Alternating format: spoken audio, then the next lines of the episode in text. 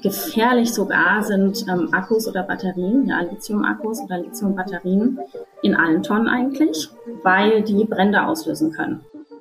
Hallo und herzlich willkommen zum T-Online-Podcast-Format Grünes Licht.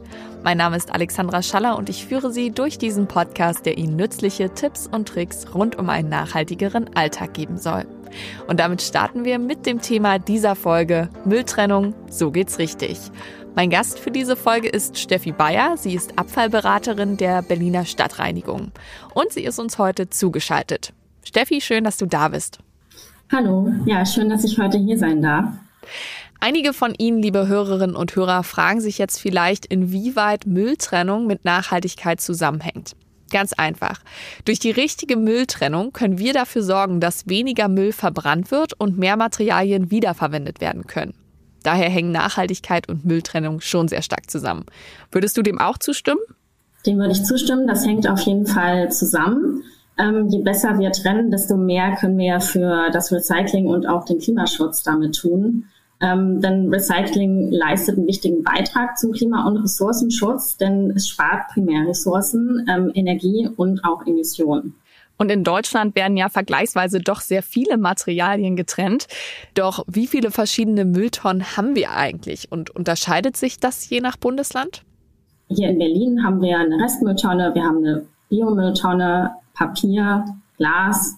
Das gibt es aber eigentlich in jeder Kommune. Und dann haben wir noch eine Wertstofftonne. In anderen Kommunen gibt es eventuell nur die gelbe Tonne. Ähm, das unterscheidet sich dahingehend, dass in der gelben Tonne oder im gelben Sack eben nur Verpackungen aus Kunststoff, Metallen und Verbunden entsorgt werden dürfen und in der Wertstofftonne, die auch gelb aussieht meistens, äh, dürfen auch andere Gegenstände aus Kunststoff, Metallen und Verbunden entsorgt werden. Also nicht nur der Joghurtbecher, sondern auch die Zahnbürste. Also ich muss ehrlich zugeben, dass ich wahrscheinlich schon öfter Fehler bei der Mülltrennung gemacht habe. Ich habe bestimmt schon Kassenbons zum Papier geworfen oder Plastikbecher in den Restmüll, was natürlich fatal ist. Aber das Problem ist, dass ich mir bei einigen Dingen auch gar nicht so sicher bin, wo sie hingehören oder dass ich mich mal in der Eile verworfen habe. Und damit bin ich auch nicht allein, denn während meiner Recherchen bin ich darauf gestoßen, dass es eine Fehlwurfquote von 40 bis 60 Prozent beim Müll gibt. Vielleicht hast du dazu auch noch mal andere Zahlen. Aber Fehlwurfquote 40 bis 60 Prozent, ist das richtig?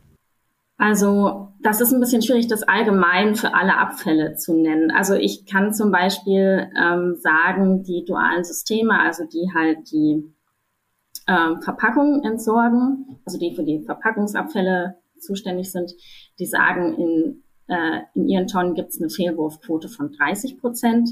Dann kann ich, ich arbeite ja bei der BSR, also bei der Berliner Stadtreinigung, wir analysieren auch ab und an mal unsere Abfälle und zum Beispiel in der Restmülltonne, da gibt's eine viel höhere Fehlwurfquote. Also da sind allein 40 Prozent Organik, was ja eigentlich in der Biomülltonne entsorgt werden könnte und da weiterverwertet werden könnte. Also ja, Fehlwürfe gibt's immer, die kann man äh, nie ganz verhindern. Also weil man sich damit halt auch ein bisschen beschäftigen muss und weil es vielleicht auch mal Ausnahmen gibt und weil nicht jeder Müllexperte sein kann. Aber trotzdem gibt es ein paar einfache Regeln, die kann jeder sofort anwenden. Willst du die mal ganz kurz erklären? Die einfachen Regeln, die man sofort anwenden kann? Also bei der Mülltrennung kommt es immer darauf an, woraus besteht denn der Abfall. Ähm, und ich glaube, die wichtigste Regel ist, ähm, in der gelben Tonne oder im gelben Sack gehören Verpackungen aus Kunststoff, Metallen oder Verbundstoffen. Es sei denn, ja, in der Kommune gibt es eine Wertstofftonne, dann darf auch die Zahnbürste da rein oder andere Gegenstände aus Kunststoff, Metall oder verbunden. Ähm, Verpackungen aus Glas gehören in die Glastonne, nach Farben sortiert. Und bitte auch nur ähm, Glasverpackungen, also keine anderen Gläser, kein Spiegelglas, kein Fensterglas und so weiter.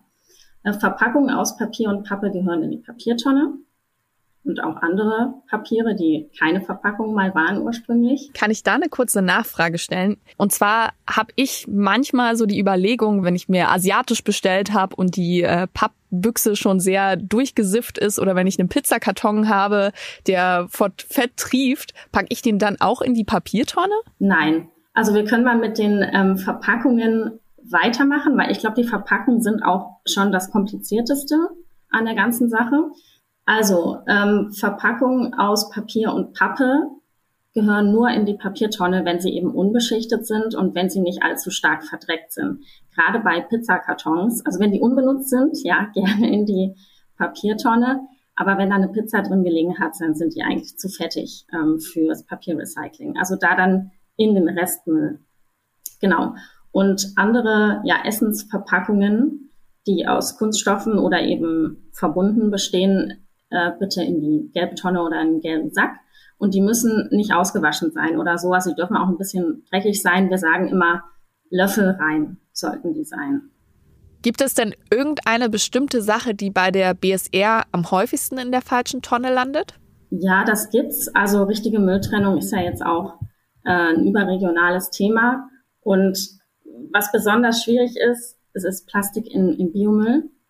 Das ist ganz ärgerlich. Ähm, also bitte kein Plastik in Biomüll, keine, keine Tüten, auch keine bioabbaubaren Tüten, ja, keine Biokunststoffe. Da steht zwar manchmal drauf, dass die kompostierbar sind. Ähm, das mag unter gewissen ähm, idealen Bedingungen vielleicht auch stimmen, aber in, zumindest in unseren Anlagen und ich glaube auch den meisten anderen Anlagen in Deutschland sind die nicht geeignet und deshalb bitte kein Bioplastik oder kein normales Plastik in die Biotonne. Das muss eben aufwendig wieder aussortiert werden und im schlimmsten Fall landen Schnipsel dann im Kompost und das möchte wirklich keiner. Ähm, was auch schwierig ist, ist Organik in der gelben Tonne oder in der Wertstofftonne. Ja, das macht das Ganze feucht, da klebt alles zusammen. Das kann man einfach dann äh, sehr schwierig sortieren. Ähm, auch sehr, sehr gefährlich sogar sind ähm, Akkus oder Batterien, ja, Lithium-Akkus oder Lithium-Batterien ähm, in allen Tonnen eigentlich, weil die Brände auslösen können. Also da brennen auch manchmal die Sortieranlagen, das ist schon passiert. Deshalb, ja, genau. Akkus und Batterien separat entsorgen, genauso wie Elektrogeräte. Und dann noch eine etwas speziellere Sache oder ein speziellerer Fehlwurf sind Video- und Audiokassetten ja in der gelben Tonne. Die sind auch ganz schwierig, weil die wickeln sich dann ab in der Sortieranlage und dann wickeln die sich um diese Sortieraggregate und bringen die teilweise auch zum Stillstand. Also keine langen Bänder in die Wertstofftonne oder in die gelbe Tonne schmeißen. Und darauf sollte man auch achten, denn bei der falschen Entsorgung des Mülls kann es im schlimmsten Fall ja auch zu Bußgeldern kommen. Ich habe gesehen, man muss mit Strafen zwischen 10 und 50 Euro rechnen. Ab wann kommen denn solche Strafen zum Tragen? Und stimmt das auch für Berlin? Also solche Bußgelder sind mir eigentlich nur aus der Gewerbeabfallverordnung äh, bekannt. Also das äh, dort wird bestimmt, dass halt Gewerbe oder Betriebe, wie die ihre Abfälle zu trennen haben, was die für Pflichten zu erfüllen haben und die, wenn da Kontrollen passieren, haben die schon müssen die schon auch mit äh, Bußgeldern rechnen.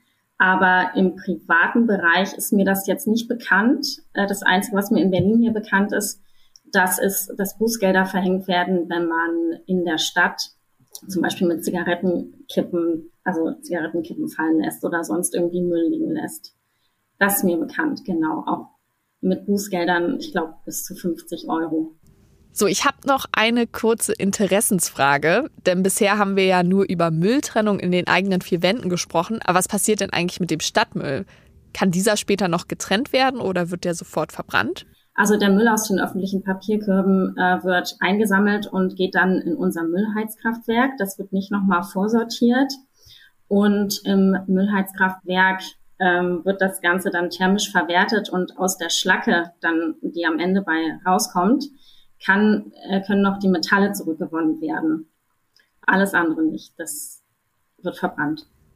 Also durch richtige Mülltrennung können wir ordentlich an CO2 sparen.